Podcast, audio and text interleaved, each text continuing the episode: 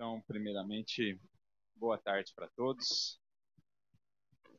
Que Deus, nosso Pai, Jesus, nosso Mestre, nosso amigo de todos os momentos, nos abençoe os corações, que a gente sinta a nos envolver a paz que nos chega do mais alto, a presença dos nossos benfeitores espirituais, que sempre se utilizam de momentos como este onde podemos vibrar mais em uníssono com a fraternidade, com o clima da amizade. Sempre se aproveitam eles desses momentos em que nos fazemos mais receptivos para nos trazer, na forma das intuições, dos pensamentos, sentimentos, aquilo de que precisamos, as forças, a compreensão, o discernimento para a nossa caminhada e para as nossas lutas.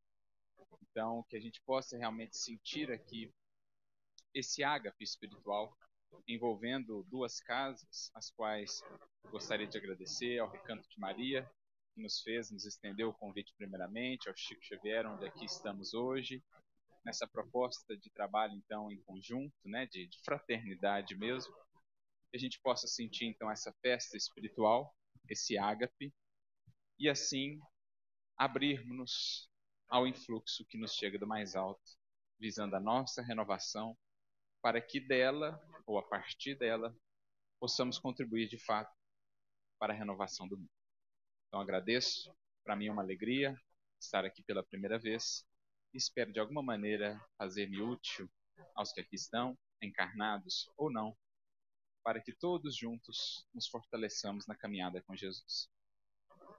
E é justamente sobre ele, sobre o seu evangelho, que nós vamos conversar nesta tarde.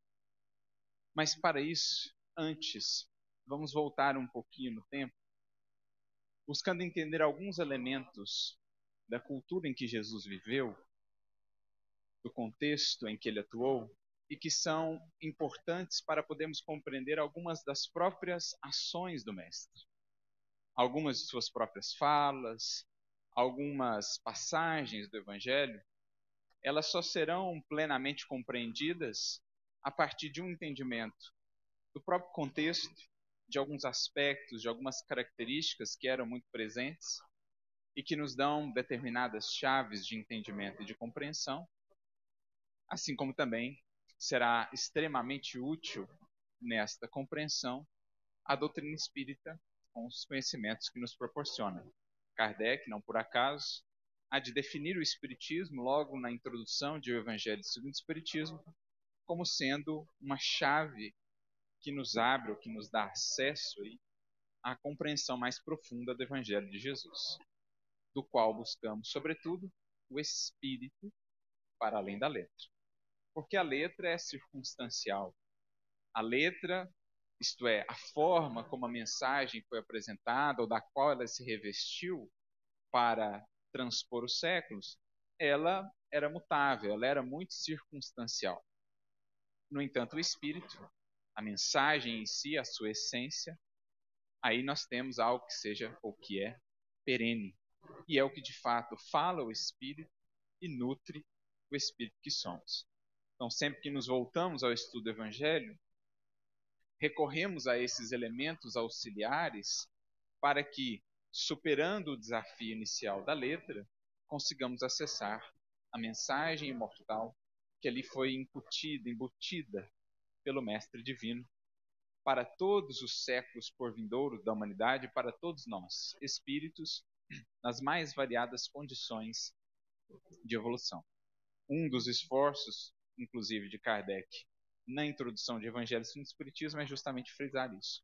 Tanto a meta do estudo do Evangelho, que será, sobretudo, o conteúdo moral, portanto, o espírito para além da letra, como também ferramentas de acesso a esse conteúdo moral.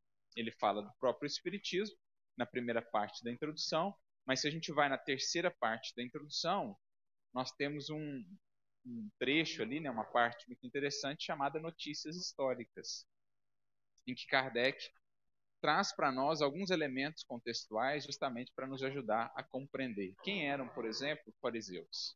Quem eram, por exemplo, os? O porquê da resistência de tantos fariseus com Jesus? o porquê daquela postura dos saduceus que não acreditavam na ressurreição, na vida após a morte, por exemplo. Então, são alguns elementos que nos ajudam a decodificar a mensagem.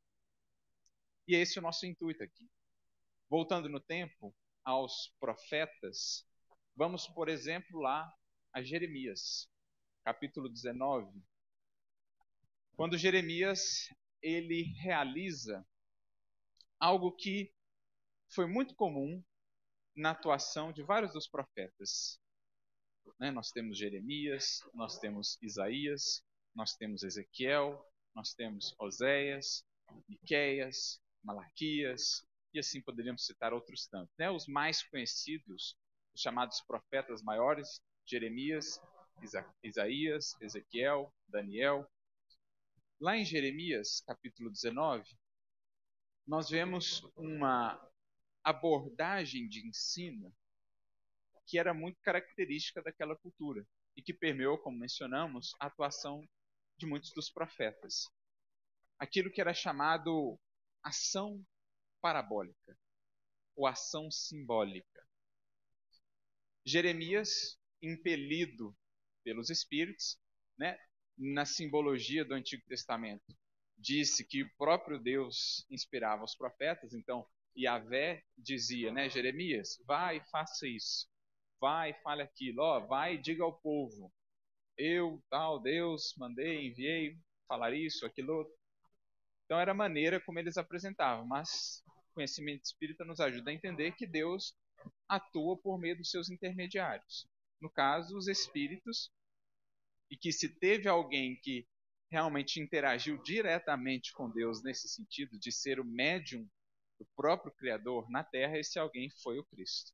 Esse alguém foi Jesus. Os demais contavam com os espíritos auxiliares, ou, como é muito comum na linguagem bíblica, o Espírito Santo, que Emmanuel vai definir no livro Consolador como sendo a pleiade de espíritos santificados que atuam em nome do Cristo na Terra, em nome do Criador, dando continuidade ou tutelando, digamos assim, esse processo educativo ao qual todos nós, humanidade, estamos submetidos. Então, impelido ali pelo Espírito Santo ou pelos Espíritos, como queiramos, Jeremias ouve, né, ou recebe a seguinte orientação: vá a um oleiro, compre uma botija, um vaso de barro, dirija-se ao vale do Inon, o Vale do Inon é um vale ali próximo a Jerusalém, no qual, em determinado período de sua história, o povo de Israel acabou se entregando a alguns processos de idolatria,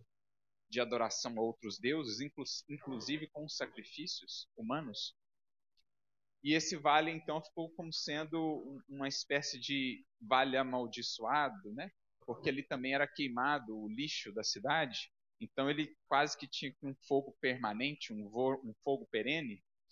E é daí que surge essa expressão que a gente vê no Evangelho, por exemplo, quando Jesus se utiliza dela, o Geena, Vale do Geena, era o Vale do Guerrinom, que era esse Vale do Rinom, onde não só eram queimados os lixos e tudo mais da cidade, como outrora foram praticados esses atos né, de culto, de idolatria a outros deuses, e, portanto, aquilo ali, aquele fogo perene, a, a, imagem associada àquele vale, ela ficou sendo a imagem, entre aspas, do inferno, né?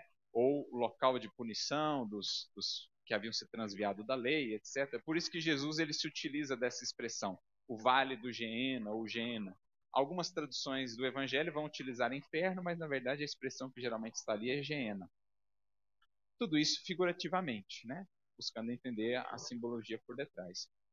Então ele foi enviado por Deus ou pelos Espíritos ao Vale do Rinom com aquele vaso e ali orientou o Senhor que, é, que ele dissesse ao povo, que ele orientasse, que ele falasse ao povo, alertasse ao povo acerca dos seus desatinos, dos seus desequilíbrios. Em determinado momento, é dito para que ele quebrasse o vaso na frente de todos. O vaso que ele havia acabado de comprar, ele então quebra, né? espedaça ali o vaso, e aquilo com a finalidade de demonstrar por meio daquela ação as consequências da manutenção de uma postura equivocada perante a lei divina. A postura de transviamento da lei, né, da misericórdia, da justiça, aquela postura idolátrica e tudo mais, aquela postura de orgulho, de indiferença, tantas vezes aos sofredores, aquela postura, se mantida, resultaria em consequências dolorosas que eram ali representadas pelo vaso que foi quebrado.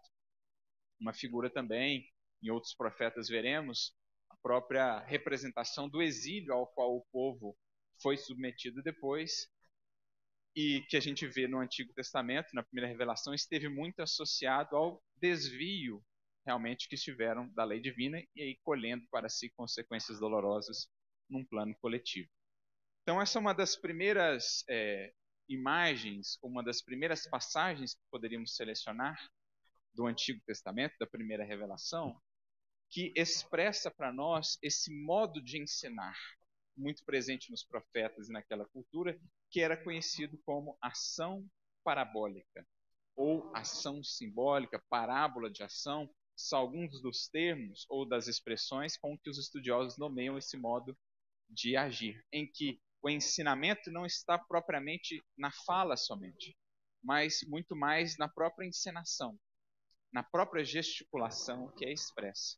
E não só Jeremias. Jeremias nós teríamos uns três ou, uns três ou quatro casos desse para citar. Né? Tem uma hora que ele usa lá um cinto, compra um cinto, deixa o cinto apodrecer, depois usa o cinto de novo para mostrar a deterioração a que o povo estava se submetendo pelos seus excessos, pelos seus desvios. Mas também outros profetas. Isaías, nós veremos isso. Ezequiel, por exemplo, no capítulo 12 de Ezequiel, diz o Senhor para ele, em determinado momento, que ajuntasse as suas malas, que abrisse um buraco na parede de sua casa e que ali saísse, levando as suas coisas de dia às vistas de todos, para justamente por meio daquela ação simbólica representar o que estava para acontecer com o povo, no caso, o exílio, quando seriam impelidos a deixar a própria terra apressadamente, sem poderem se preparar direito, daí a ideia ali de passar até pela parede, para mostrar, olha, em permanecendo essa postura, consequências dolorosas virão. E assim a gente poderia citar outros tantos casos no Antigo Testamento. O próprio Oséias talvez seja um dos casos mais conhecidos de ação simbólica. Fiquei a sugestão depois. Em lendo o livro de Oséias, logo entenderão por quê. Mas também no Novo Testamento a gente percebe a presença desse tipo de ação, para vermos que não era algo somente da antiguidade, era algo que aos tempos de Jesus ainda era corrente. E estamos, na verdade, trazendo tudo isso para ver que o próprio Mestre também o fez. Em vários momentos do Evangelho, sua principal lição não nos chegou através do verbo, mas através de uma espécie de encenação, de uma ação parabólica. Antes de falarmos do Mestre, vale aqui lembrar um caso que está registrado no livro de Atos, Atos dos Apóstolos, capítulo 21, quando Paulo volta para a Terra Santa, digamos assim, para a Palestina, né? Ele que estava prestes a ir para Roma, mas recebe uma visita lá em Corinto de um emissário de Tiago que pedia auxílio. Justamente Tiago, com quem até então ele tinha os seus desajustes. Ele, já trabalhado muitos anos de tarefa, muitos anos de apostolado, num primeiro momento sente a resistência, porque era um sonho dele ir até Roma. Mas coloca a vontade do mestre acima da sua. Pede um momento de oração, vai para dentro da igreja, lá de Corinto, né, que era uma comunidade, uma casa. Abre o evangelho, recebe então a orientação do alto. Reconcilia-te com os teus adversários enquanto está, estás a caminho com ele. Então ele volta para o mensageiro e diz: Prepara-te que a gente volta para Jerusalém o quanto antes. Então ele abre mão daquele seu grande sonho, pelo menos momentaneamente, para voltar e atender o auxílio, o pedido de auxílio daquele com o qual tinha muitas dificuldades. E foi inclusive nessa viagem que eles fazem, digamos assim, as pazes. Nunca estiveram brigados propriamente, mas tinham seus desajustes. E é muito bonito esse reencontro entre ambos, quando cada um deles consegue ver o valor e a virtude de cada um deles, né? mutuamente. Paulo consegue ver o imenso esforço e o trabalho valioso de Tiago junto aos judeus. Assim como Tiago consegue reconhecer o valiosíssimo trabalho de Paulo abrindo a mensagem para os outros povos, universalizando-a. Mas antes de chegar em Jerusalém, ele faz uma pausa em Cesareia, na casa de Filipe. E quando ali eles estão, ele mais alguns amigos, eles são visitados por um profeta, um cristão da época, que já era conhecido por algumas outras previsões que ele havia feito, inclusive sobre uma seca que ele havia previsto.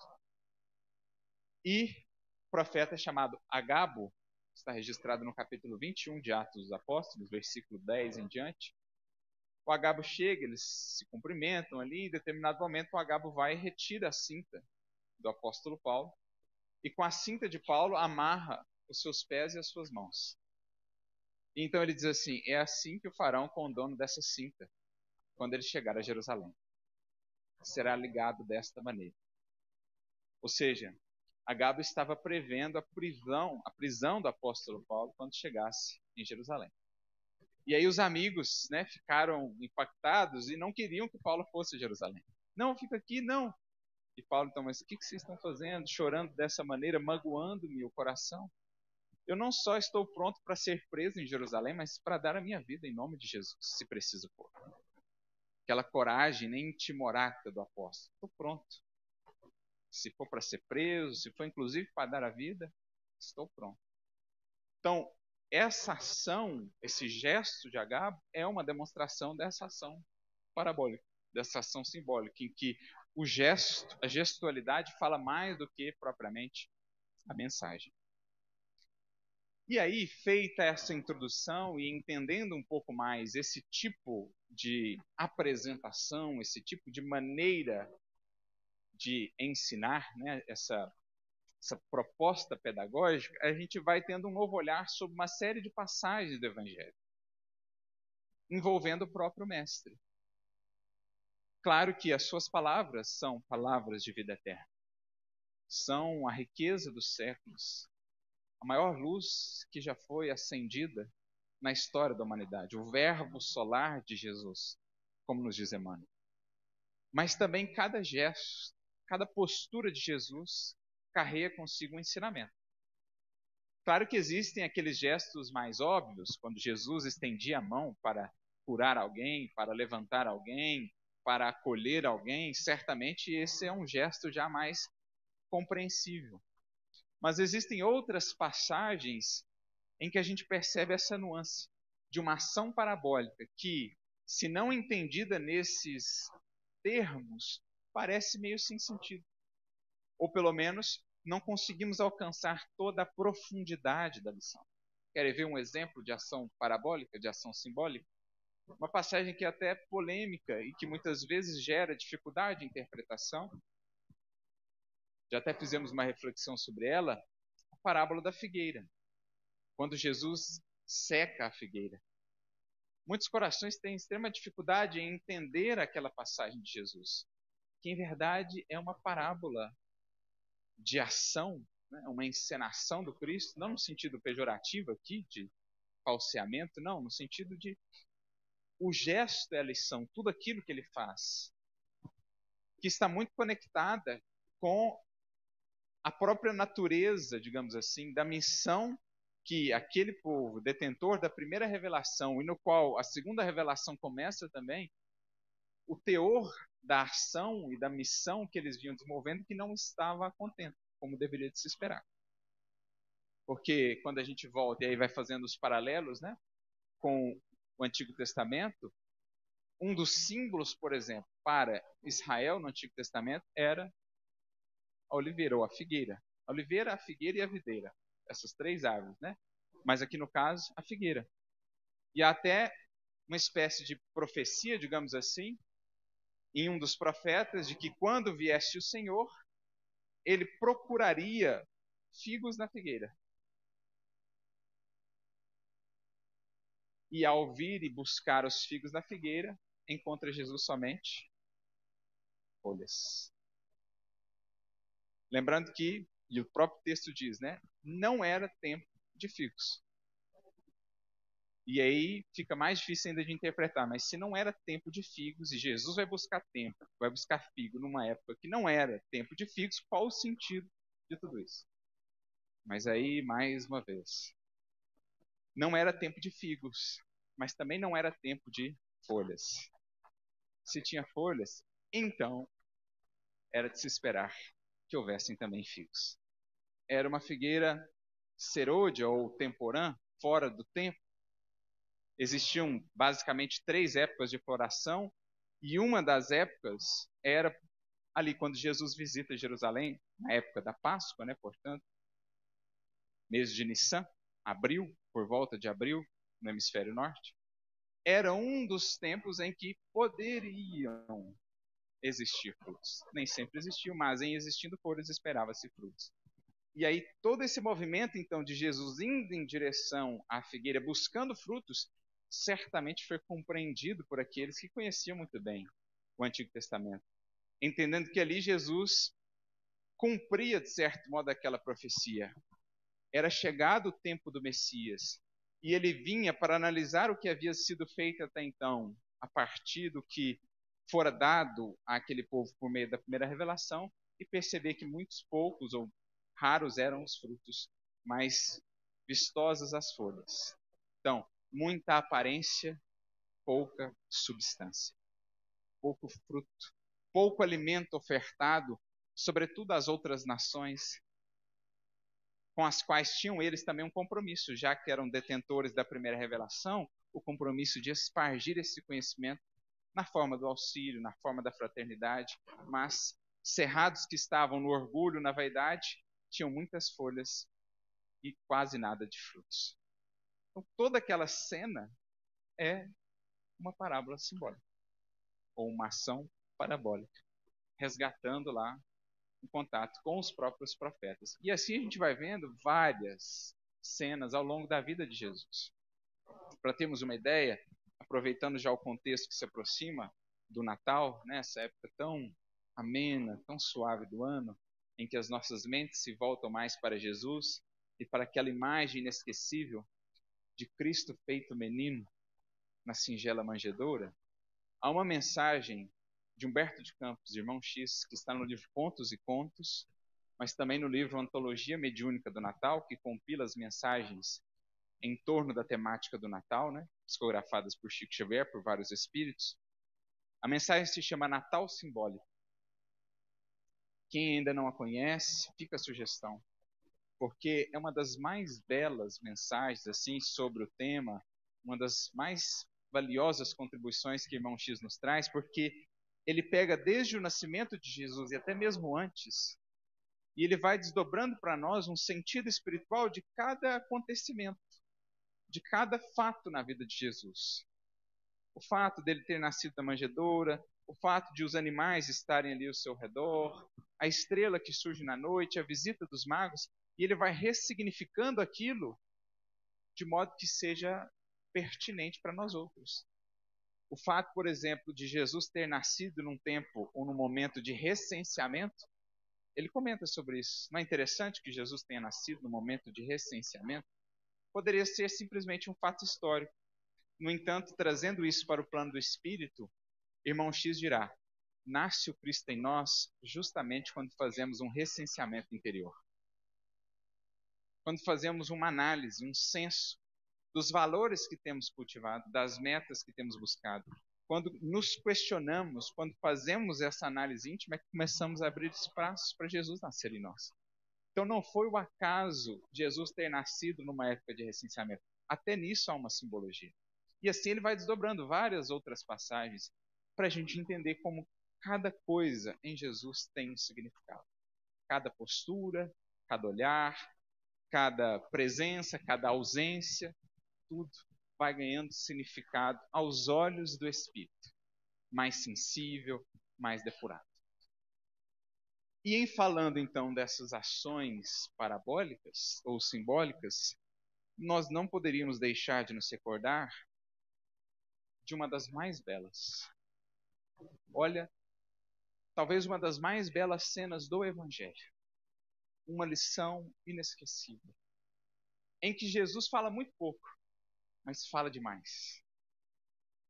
Em que Jesus usa muito poucas palavras, mas em que mas palavras que ecoam com uma retumbância impressionante ao longo dos séculos.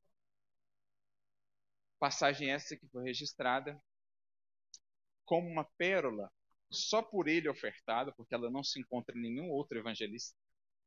Foi ele, em sua sensibilidade, que foi resgatar essa passagem e nos brindou com ela, brindou a humanidade com a história dessa passagem, que foi registrada pelo evangelista João, no capítulo de número 8, logo ao início desse capítulo. Quando, em determinado momento, Jesus com os discípulos, ali nas proximidades do templo, começa uma algazarra, um barulho, uma confusão, e aproximam-se então alguns homens da lei, doutores da lei, trazendo consigo uma mulher que havia sido pega em adultério. Interessante já pensar que só mulher é trazida. O homem dele não se teve notícia. Aliás, o próprio Emmanuel tem uma mensagem no livro Pão Nosso, capítulo 85, que ele pergunta: cadê o homem? E o adúltero? Onde estava ele? A denotar as características daquela sociedade, a época tão dura para a mulher. Avanços foram feitos, mas muito ainda há a fazer nesse sentido. Mas enfim, é trazida aquela mulher e podemos imaginar a expressão dela. Convidamos-nos aqui a todos para de fato viajar no tempo e sentirmos-nos como partícipes da cena. Como quem realmente mergulha, se introjeta na experiência, no acontecimento, para que a gente entenda mais o alcance da mensagem da postura de Jesus. Imaginemos o estado do sentimento dessa mulher pega naquela condição, cercada de homens, imaginando já o desfecho de tudo aquilo, pelo que ela conhecia do seu entorno, pelo que era comum, de certo modo, naquela época. Não sabemos o que o levou, o que a levou àquele ato, e isso nem Jesus irá adentrar, porque não era o mais fundamental. A consciência de cada coração haverá de sabê-lo, de analisá-lo, mais cedo ou mais tarde, perante a própria lei na consciência esculpida.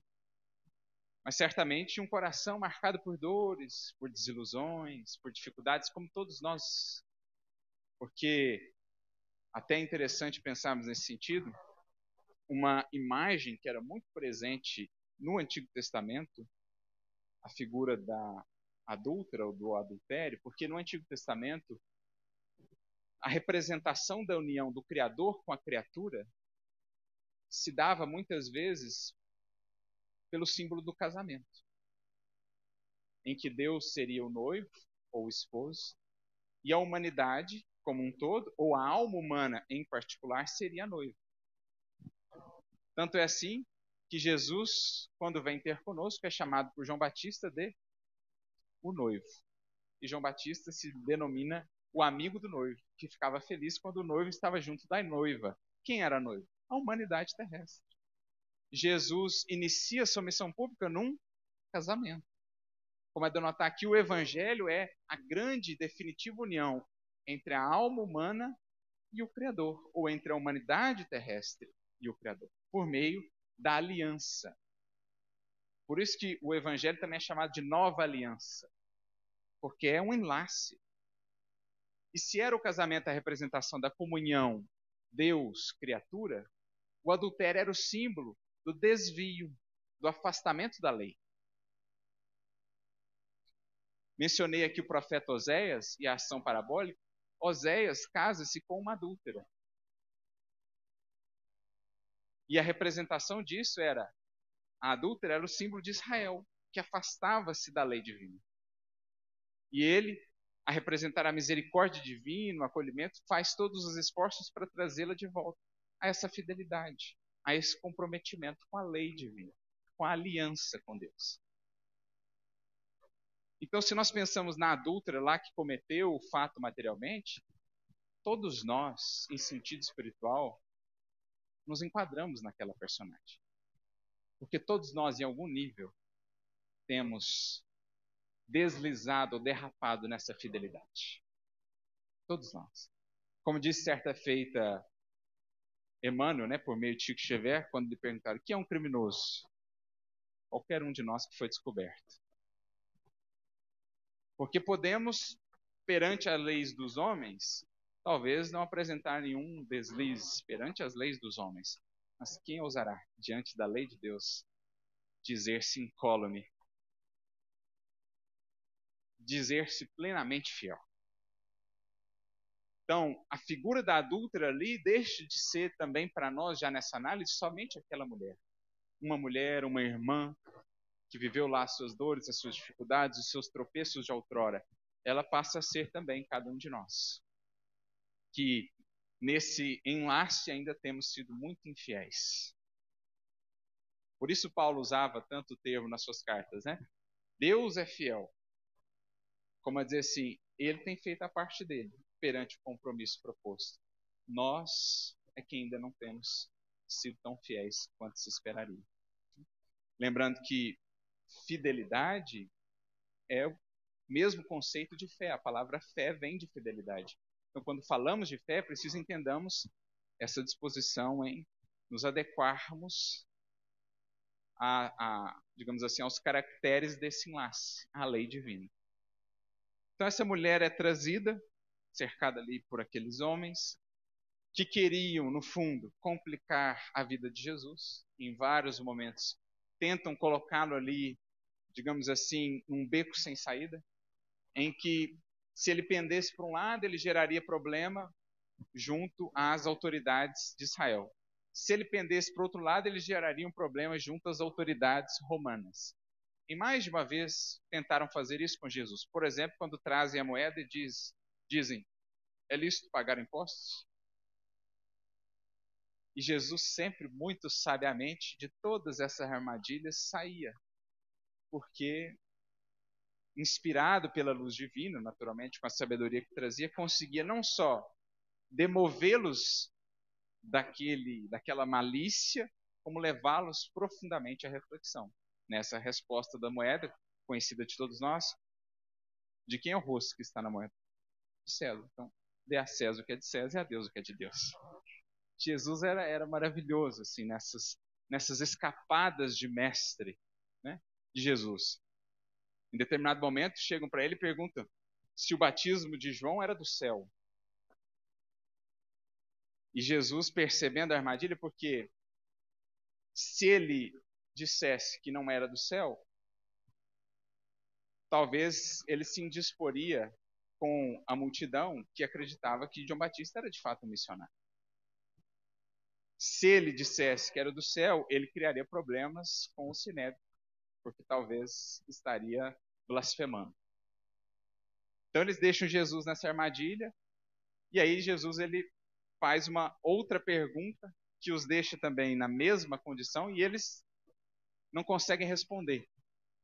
E Jesus então, então nem eu responderei. Jesus ele inverte, digamos assim, a, pegadinha, ele inverte o problema, eles ficam sem saída. Na verdade, essa é a pergunta que Jesus faz para eles, se o batismo de João era do céu ou da terra, e eles, porque sabiam se de um jeito ou de outro eles se comprometeriam, eles não, não sabemos, então eu também não responderei. E eles haviam perguntado para Jesus, com que autoridades fazes essas coisas? Se fosse uma autoridade somente humana, ele, ele poderia ser acusado de falso profeta. Se ele dissesse que a autoridade divina, ele poderia ser acusado de blasfêmia, cujo crime ou cuja sentença era a pena de morte. E Jesus então ele inverte e pergunta: o batismo de João era do céu ou dos homens? E aí eles ficam nessa sem saída e respondem: não sabemos. Nem eu responderei. De onde vem a minha autoridade? Então, só para ilustrar como Jesus era hábil nesse sentido. E aqui nós temos mais um caso nesses termos. Essa mulher, muito provavelmente, é ali lançada em meio a toda aquela multidão que já cercava a cena, Jesus com os discípulos, Jesus estava absorto, né, agachado, de certo modo já intuindo o que estava por vir, Jesus já se coloca numa posição, digamos assim, para atender à demanda que se fazia. Ele está ali ajoelhado, escrevendo na terra, eles chegam, lançam essa mulher à sua frente e lhe indagam. Diz Moisés na lei que a pena é apedrejamento. E tu, que dizes? Se Jesus vai contra Moisés, ele poderia criar uma celeuma, poderia criar uma indisposição com aquele próprio povo.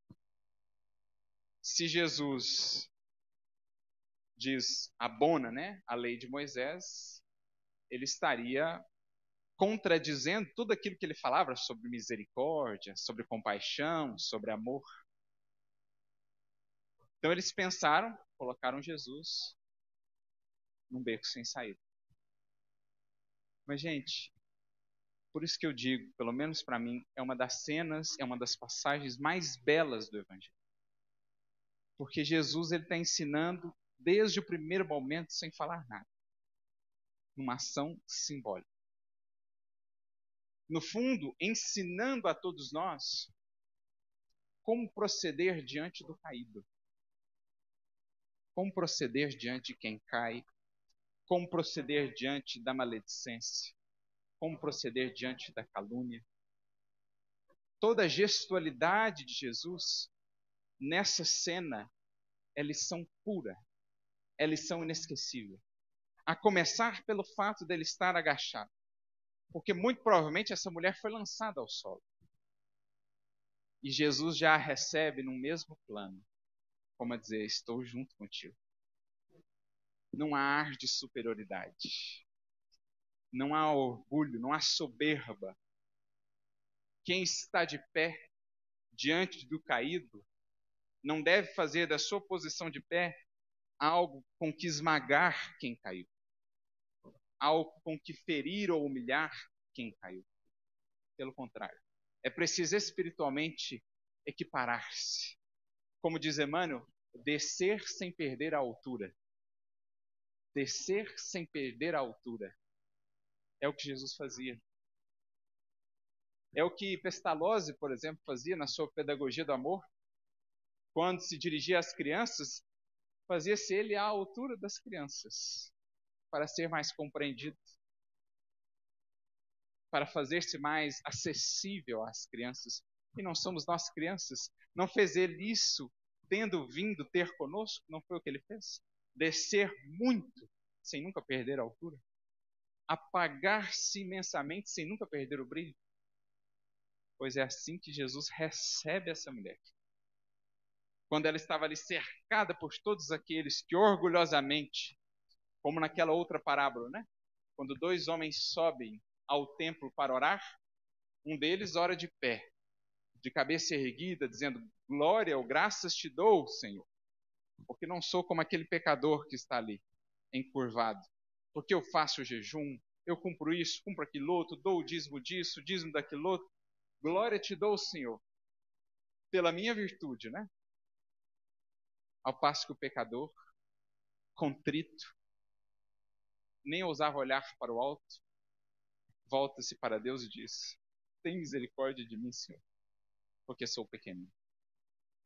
E Jesus então disse: Esse voltou justificado para casa. Não que estava ali, soberbo, orgulhoso, mas o que soube encurvar-se, reconhecer a pequenez, que é sinal de grandeza. Diria Paulo em sua segunda epístola aos Coríntios: Pois quando sou fraco, então sou forte. Quem reconhece as fraquezas é quem é verdadeiramente forte. Não soberbo, não orgulhoso.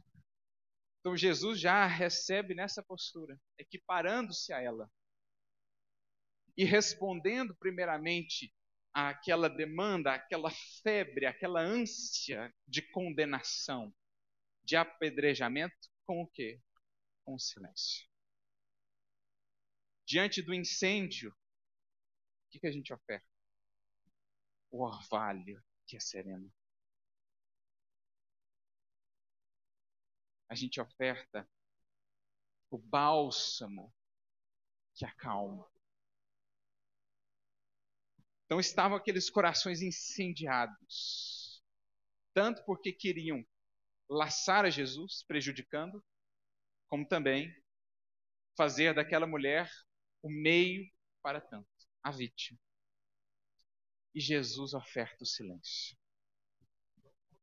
No fundo, dando a todos nós mais tempo de pensar antes de agir, convidando-nos a todos a pensar mais antes de agir pelo impulso. Porque às vezes o impulso de justiça converte-se facilmente em vingança. O impulso de retidão converte-se facilmente em fanatismo. Quando não há reflexão, quando não há maturação do sentimento, quando agimos na pressa, no imediatismo, no vigor das paixões que muitas vezes ainda nos governam. Então Jesus já nos traz, sem fazer nada, gente, parado, Jesus já está dando a lição. Diante do espírito de condenação, diante de alguém que caia, diante de alguém que nos visite com maledicência ou a calúnia, primeira resposta a fazer: silencia. Dê a outro mais tempo para pensar se quer seguir mesmo por essa vereda. Se realmente essa vereda em que ele está adentrando lhe está trazendo o que ele espera.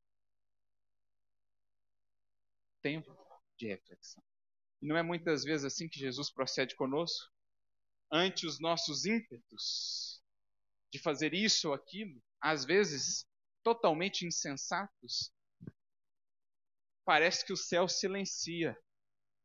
É Jesus dizendo: pensa mais um pouco, meu filho ou minha filha. É Jesus dando-nos mais tempo antes de agir. Para não tomarmos o caminho de muitos, porque ali o caminho mais fácil, né? Se imagina a vibração envolvendo a todos, o caminho da multidão, o movimento da massa é entrar no bolo. Igual no dia da crucificação. Poucos conseguiram não entrar no movimento da multidão que gritava insana. A mesma multidão que na sexta havia gritado hosanas ao Senhor, era a multidão que agora ameaçava invadir o palácio de Pilatos, arrombar as portas e gritava lá de fora: crucifica, crucifica. A gente acha que isso acontecia na antiguidade da humanidade ou na Idade Média, mas basta entrar na rede social hoje, depois de alguém que caiu, o movimento da massa é arrastando assim, crucifica, apedreja. E Jesus dá-nos o quê? Ou pede-nos o quê? Silêncio e reflexão. Descermos, pararmos, olharmos para o chão duro em que nós também pisamos, como eu dizer, se ainda é terreno, você ainda pisa nesse mesmo chão. O mesmo chão no qual ela tropeçou, você ainda pode tropeçar. Você não é um anjo que voa nos céus. Você ainda pisa na terra. Seus pés ainda estão no barro. Tem certeza que quer lançar as pedras? Ele ainda não havia falado sobre a questão das pedras, né? Mas tem certeza que quer seguir? Olha aí para o chão, seu pé também está pisando nele. O fato de ele estar tá escrevendo e apontando no chão tem uma significação nesse sentido ainda uma, uma associação que alguns estudiosos fazem, né? porque em Jeremias, voltando lá a Jeremias, no capítulo 17, versículo 13, Jeremias, em determinado momento, ele diz lá que aqueles que se apartassem do Senhor, seus nomes estariam escritos na terra. Então, muitos estudiosos veem uma correlação desse gesto de Jesus como a relembrar: olha, os que se apartam do Senhor, seus nomes estão todos registrados perante a lei de justiça divina que é indefectível. Tem certeza que está assim muito incólume para poder apelar a essa justiça? Recorrer a essa mesma justiça? Tem certeza que seu nome não está escrito lá também como um dos devedores? Os que haviam se apartado da lei, o nome estaria lá escrito na terra. E aí eles insistem, como muitas vezes fazemos não aproveitamos o silêncio do céu, convidando-nos à paciência e reflexão, perseveramos ou teimamos na nossa insensatez, no nosso impulso, na nossa agressividade, na nossa irreflexão e insistimos mais uma vez. Jesus, que até então havia ali ficado, no silêncio, equiparando-se à mulher e também tirando o foco dela, porque até então todos os olhos estavam sobre ela. E não sobre a pessoa humana, mas sobre o erro. Todos os olhos só conseguiam ver o erro, não conseguiam separar pecado de pecador.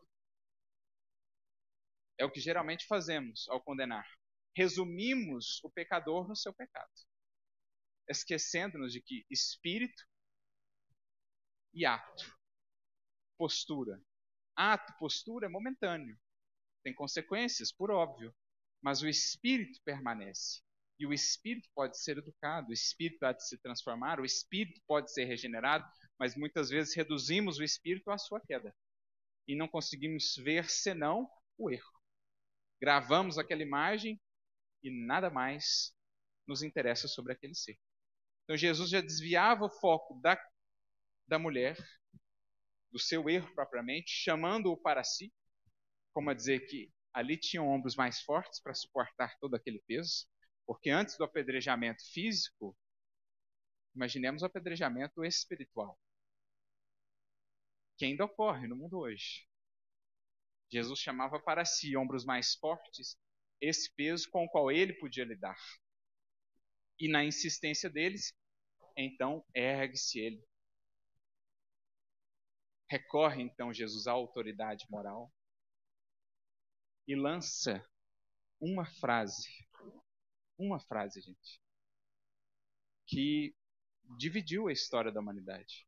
Talvez uma das frases mais conhecidas de todo o mundo ocidental, mesmo oriental, uma das frases mais mencionadas, mais citadas, que mais permeia a sociedade desde então. Quem estiver sem pecado, atire a primeira pedra. Jesus se levanta, lança a bomba, vamos dizer assim, né, no bom sentido, e abaixa. Sai de cena. Ou seja, não há, bus não há nenhuma busca ali de louros, de reconhecimento, de aplauso, de destaque. Há somente um compromisso com a regeneração, tanto dos acusadores como da vítima. Da que havia tropeçado, que teria também de reajustar-se perante si própria, mas não era o momento ali de fazê-lo, não naquelas circunstâncias. Era preciso o um momento propício. Jesus levanta-se a representar o coração que tem também bagagem moral para sustentar a fala, que tem lastro para que as palavras não sejam simplesmente palavras ao vento, palavras carregadas de vibração, lanças para os séculos e recolhe seus bastidores. Quantas vezes não é assim em nossas vidas? A gente espera, espera em nossos ímpetos a resposta ou alguma fala, algum posicionamento do alto. De repente vem aquele momento, surge a reflexão e o alto parece recolher-se novamente aos bastidores, deixando-nos agora o material de trabalho, às vezes, para uma encarnação inteira, numa simples frase, num simples acontecimento, numa simples leitura que toque em pontos nevrálgicos do nosso sentimento. Às vezes é aquela frase que a gente lê de um livro num dia, é esse erguer-se de Jesus, a fala do mestre, então ele sai de novo de cena porque atua sobretudo silenciosamente. Né? Deus opera em silêncio, diria Gisele, não concorre com as vaidades das criaturas. Assim nossas vidas, assim Jesus diante daqueles corações ainda empedernidos. Ele que havia puxado o foco para si com a frase: distribui o foco agora para todos. Porque a partir da frase de Jesus, cada um passou a ser o foco de si mesmo. O poder desse verbo. Olha o poder transformador da palavra do Mestre. Quando ele pronuncia essa simples frase, cada um que até então estava completamente focado no erro dela, ou na possibilidade de perder a Jesus, né, de prejudicá-lo, de repente viu-se faceando a si mesmo. Quando a gente abre o evangelho, quando a gente abre uma mensagem, não é a sensação que muitas vezes temos? O problema antes era o outro, o problema era o mundo, o problema era a política, e de repente o livro nos traz e fala assim: olha para você, antes de olhar lá para fora. E aí cada um ficou, você imagina o impacto que foi, o impacto espiritual, a vibração do mestre com aquela frase. Cada um voltou-se para si, tocados, embora ainda né, profundamente resistentes a Jesus, mas a autoridade moral é irresistível, tocados pelo mestre, voltaram-se para si e começaram a pensar: puxa vida, eu também piso essa terra, eu também tenho tropeçado. Ainda que não quisessem admitir, sentiam isso, reconheciam a veracidade disso. E então começaram a sair, um a um, os mais velhos primeiro. Ou seja, quem já andou mais na vida, quem já caminhou mais, quem já tem mais experiência, sabe, vai aprendendo quantas vezes ainda não tropeçamos, o quanto não carecemos da misericórdia, o quanto não temos sido amparados. E aí, os mais velhos, então, foram deixando as pedras, foram saindo, foram saindo, saíram todos. Ficou só ele e a mulher. Então veja, até esse momento Jesus proferiu uma frase, mas ele lidou com toda a cena e trouxe uma lição inesquecível para toda a história da humanidade só com a sua gestualidade. Desde o fato de estar agachado, ao fato de estar escrevendo e apontando para a terra, ao fato de estar em silêncio, ao fato de erguer-se, ao fato de, depois de falar, abaixar-se novamente. Tudo isso Jesus ensinando. Quando todos saem, agora então o foco poderia ser a mulher. Porque agora o foco não era mais a justiça sem misericórdia, sem amor, que converte-se muitas vezes em fanatismo, em intransigência, em simples punição. Era preciso, sim, falar sobre a justiça, sobre a lei, sobre o compromisso de alinhar-se com a lei divina, mas de maneira a edificar, a soerguer o coração. Como diz Emmanuel, vamos entendendo com Jesus que a justiça não deve complicar ainda mais a condição daquele que já caiu, mas que amparada pelo amor, ela deve começar a apontar para ele a regeneração. Papel da justiça misericordiosa, por isso a lei é justiça, amor e caridade, é soerguer o coração, porque a ele já basta a dor da queda. Mas alguns dirão, mas nem se arrependeu ainda. Por hora. Já basta por hora a dor do coração insensível, da consciência obscurecida, que ele ainda não percebe, mas o dia virá, perceberá. Nosso papel, portanto, não é revirar a faca na ferida, pelo contrário, é começar desde já, de algum meio, de alguma maneira, a passar a pomada, a balsamizar, ajudar o coração a se soerguer. Então, quando todos saem e agora aquela mulher poderia ser olhada não só o seu pecado, mas ela como um todo, ser humano, com dores, fragilidades, anseios, sonhos, como um dia Jesus fez com Madalena, como um dia Jesus olhou para Simão Pedro após a sua negação. Agora sim ela poderia ser olhada, agora sim ela poderia ser orientada, no sentido de edificação. Jesus se aproxima e diz: Onde estão os teus acusadores? Nenhum ficou, Senhor. Pois bem, eu também não te condeno. Vá e não peques mais. Como fecho dourado da lição. Um convite, sim, à regeneração e à mudança de posturas, mas recheado de amor. Como quem sabe separar pecado, condição transitória, de pecador, espírito imortal, em processo de evolução. Como quem sabe aliar a justiça, que conclama a aplicação da lei, a misericórdia, que lhe dá alma, que lhe dá sensibilidade, para que a lei não esmague, mas antes eduque. E Jesus liberta então esse coração, certamente, para novos horizontes em sua caminhada. Jesus abre para nós, humanidade, todo um universo de reflexão com uma simples frase e um conjunto de gestos e ações. Por isso, pelo menos para mim, uma das cenas mais belas de todo o Evangelho. Não só a cena, como a frase. Porque permeada em cada detalhe de lições inesquecíveis. Porque ali nós temos, amigos, a materialização da indulgência aplicada. Jesus é a encarnação da lei divina vivida. A gente pode dizer que o evangelho é composto dos momentos em que Jesus aplica cada parágrafo da lei. Cada cena de Jesus é a aplicação de uma virtude.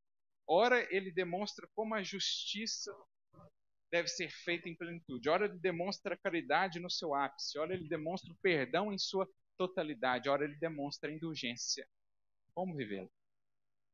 Diante dos que caem, ou diante daquilo que se fale sobre os que caem, portanto, Jesus nos traça um paradigma novo, diferente do que temos conhecido até então. Se antes era o padrão das pedras, da condenação, do destacar o erro, do humilhar a criatura, Jesus apresenta-nos essa nova proposta de redenção. Por isso, faz-me recordar toda essa passagem, a própria mensagem sobre a indulgência que se encontra em o Evangelho segundo o Espiritismo.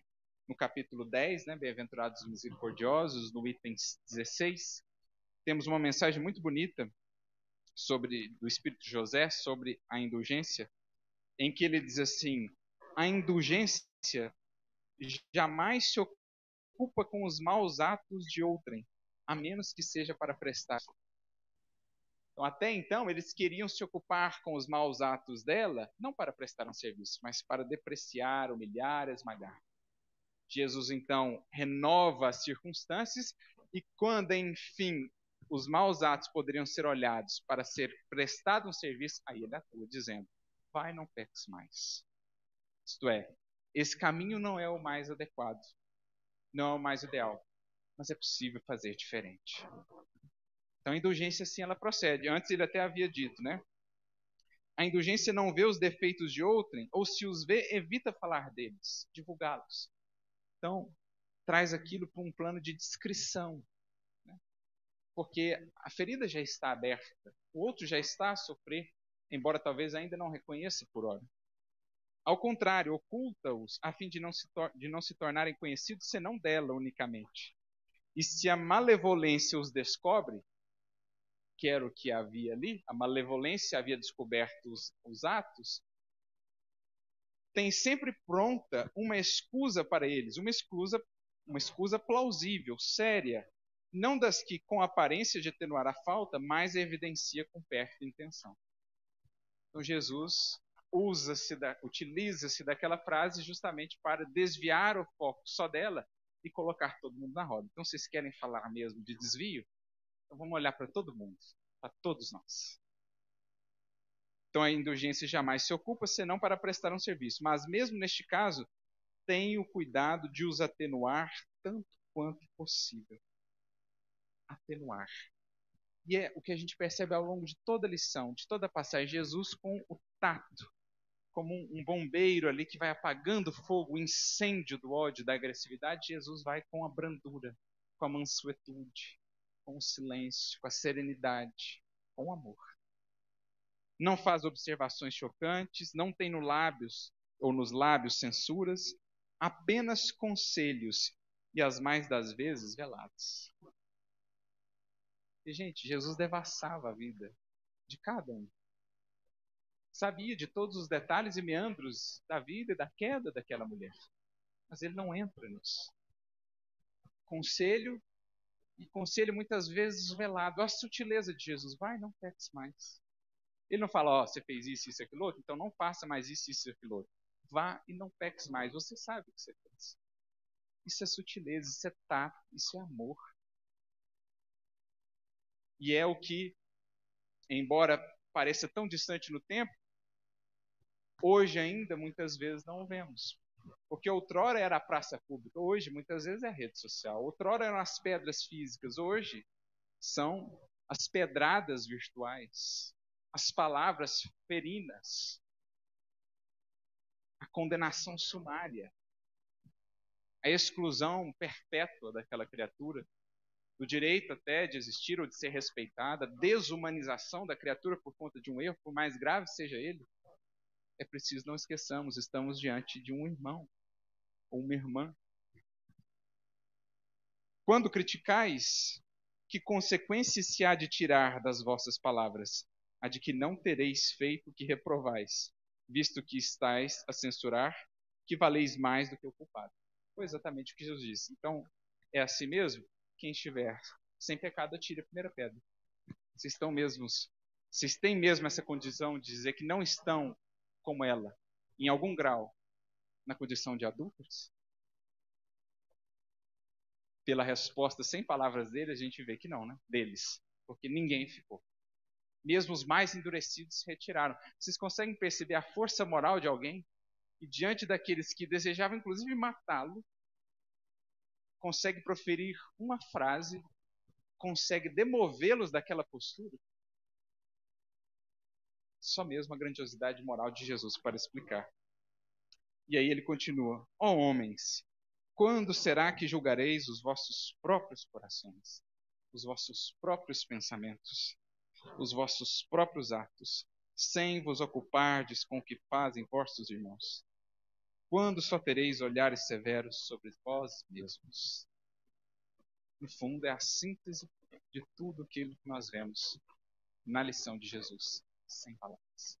Encarnada essa lição na atuação de Jesus.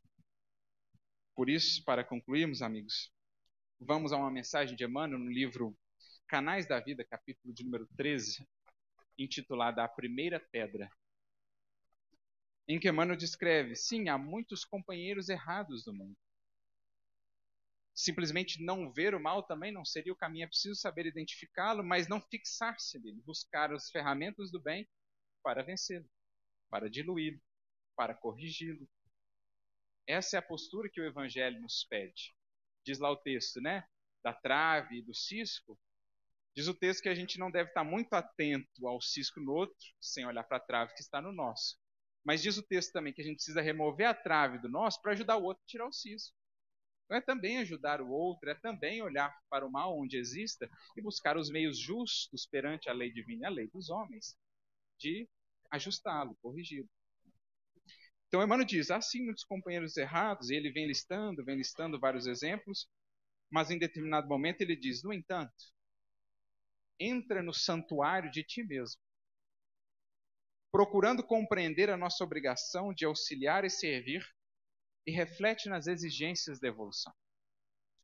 Foi o que Jesus fez. Ele lança a frase e recua, como dizer assim: agora vocês meditem nisso. Agora vocês né, façam a digestão aí disso que eu mandei. Entra no santuário de si mesmo e analisa isso à luz da evolução, à luz da sua vida, à luz da consciência que exprime a lei. Coloca-te no lugar da criatura em dificuldade e enumera quantas vezes tem sido providencialmente auxiliado para não caíres em tentação. Como Pedro só foi perceber no dia que era ele o caído. Porque até então ele era sempre a pedrada, né? pedra de pedrada. Pedro, pedrada. Até então era assim. Mas um dia, e Jesus havia previsto, ele se vê caído após as três negações. E quando ele se vê caído, ele volta o olhar para onde Jesus estava preso. E ele cruza os olhos com o olhar de Jesus. E vocês podem imaginar o que Pedro sentiu? Porque naqueles olhos ele não viu um átimo de condenação, de ressentimento, de mágoa. Ele viu os mesmos olhos ternos e amorosos de sempre. Os olhos que olharam para aquela mulher, os olhos que olharam para Madalena, os olhos que depois viriam buscar Saulo em Damasco, os olhos com que ele segue olhando a cada um de nós, depois de olhar nesses olhos, meus amigos, como sermos tão intransigentes com os outros. É o que Pedro descobriu ali, naquela queda. Por isso ele chorou como uma criança. Ali começa a nascer o apóstolo Pedro. No dia em que ele trocou de posição. No, que, no dia que ele saiu dos que estavam, da condição dos que estavam de pé, e esteve na condição dos que estavam no chão. Aí ele sentiu o que é a força da indulgência e da misericórdia. Medita nas horas em que os ensinamentos, perdão, em que os pensamentos infelizes te dominam a alma, nos momentos em que tropeças e cais, nas ocasiões em que te enganas e sofres, nos instantes em que lastimas as faltas que não desejarias cometer. E se depois de pensar em tudo isso, se te sentires longe da possibilidade de errar, integralmente livre de toda culpa, poderás então ouvir de novo a lição de Jesus e atirar a primeira pedra. Então, Emmanuel faz um desafio, assim como Jesus falou, né? Se você tiver sem, você pode atirar. Emmanuel aqui repete. Depois de pensar sobre tudo isso, nas suas fragilidades, nas tentações com as quais luta, nas tantas vezes que já caiu, sem ainda assim se sentir livre de toda culpa, então poderás atirar a primeira pedra. Mas nem aquele que poderia o fez. Meditemos nós, portanto, em nossa postura e que a brandura, a amorosidade, a indulgência que o Cristo nos ensina possa ser em nós caminho de cura e libertação para nós e para o mundo ainda tão marcado pela violência e pela agressão. Não encontraremos saída desse loop senão por meio da indulgência e do perdão. Que Jesus nos inspire e nos toque a todos com a sua amorosidade e que possamos com ele aprender essa inesquecível lição. A todos, muita luz e muita paz.